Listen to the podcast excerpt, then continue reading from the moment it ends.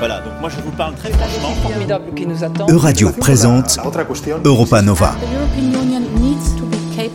Nériciane Zingula. Bonjour Néritia. Bonjour Laurence. Pour revenir sur l'actualité européenne de la semaine, le Parlement européen s'est exprimé en faveur d'une révision des traités. Tout à fait, Laurence. Ce jeudi 9 juin, le Parlement a voté une résolution pour une réforme institutionnelle approuvée avec une large majorité de 355 votes contre 154. Souvenez-vous, le 9 mai dernier, les résultats de la conférence sur l'avenir de l'Europe avaient demandé au Parlement européen une révision des traités visant à accroître ses pouvoirs par rapport à la Commission européenne et aux États membres.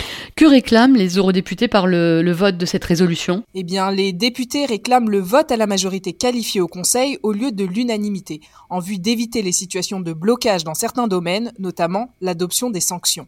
Cette situation fait écho au veto hongrois lors de l'adoption du sixième paquet de sanctions à l'encontre de la Russie dans le cadre de la guerre en Ukraine, comme le soulignent les échos.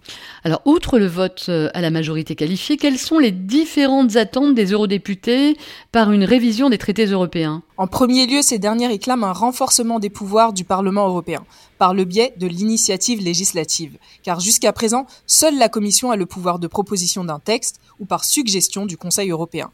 Parmi les autres attentes des eurodéputés figure la possibilité d'amender le budget européen ou encore que l'Union dispose de davantage de prérogatives grâce au transfert de nouvelles compétences. À quel défi doit faire face le, le Parlement européen pour adopter cette révision? Les échos soulignent que cette révision fait face à deux enjeux majeurs. Tout d'abord, un bon nombre d'États membres ont émis des réserves quant à une potentielle révision institutionnelle, malgré les conclusions citoyennes de la conférence sur l'avenir de l'Europe.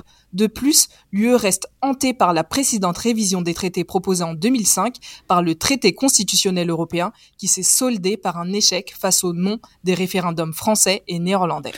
Côté géopolitique, l'actualité européenne de cette semaine est principalement marquée par la candidature de l'Ukraine à l'Union européenne. En effet, en visite ce samedi 11 juin à Kiev, Ursula von der Leyen a renouvelé son soutien à Vladimir Zelensky sur la candidature de son pays à l'UE la présidente de la Commission européenne a promis une réponse rapide sur le statut de candidat à l'Union, comme l'informe Le Monde.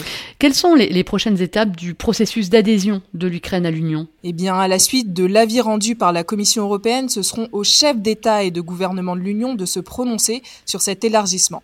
Cette thématique sera l'un des sujets de débat du sommet européen des 23 et 24 juin prochains, date à laquelle nous devrions avoir la réponse de l'Union d'accorder ou non le statut de candidat à l'Ukraine, comme nous l'indique la Libre.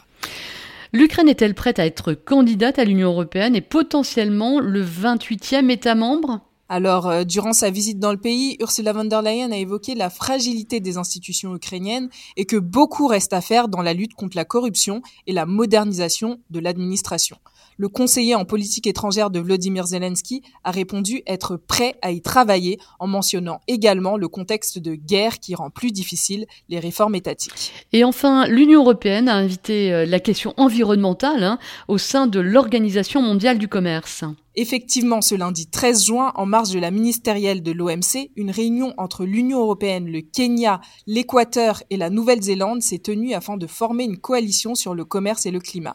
La directrice générale de l'OMC a soutenu cette initiative en déclarant qu'il est urgent de verdir le commerce dans le cadre de la crise climatique et qu'une action mondiale s'avère nécessaire. Quel est l'objectif de cette présente coalition? Cette coalition a pour objectif de rendre le commerce mondial compatible et de soutenir les objectifs climatiques des accords de Paris de 2015, en accord avec les principes de développement durable.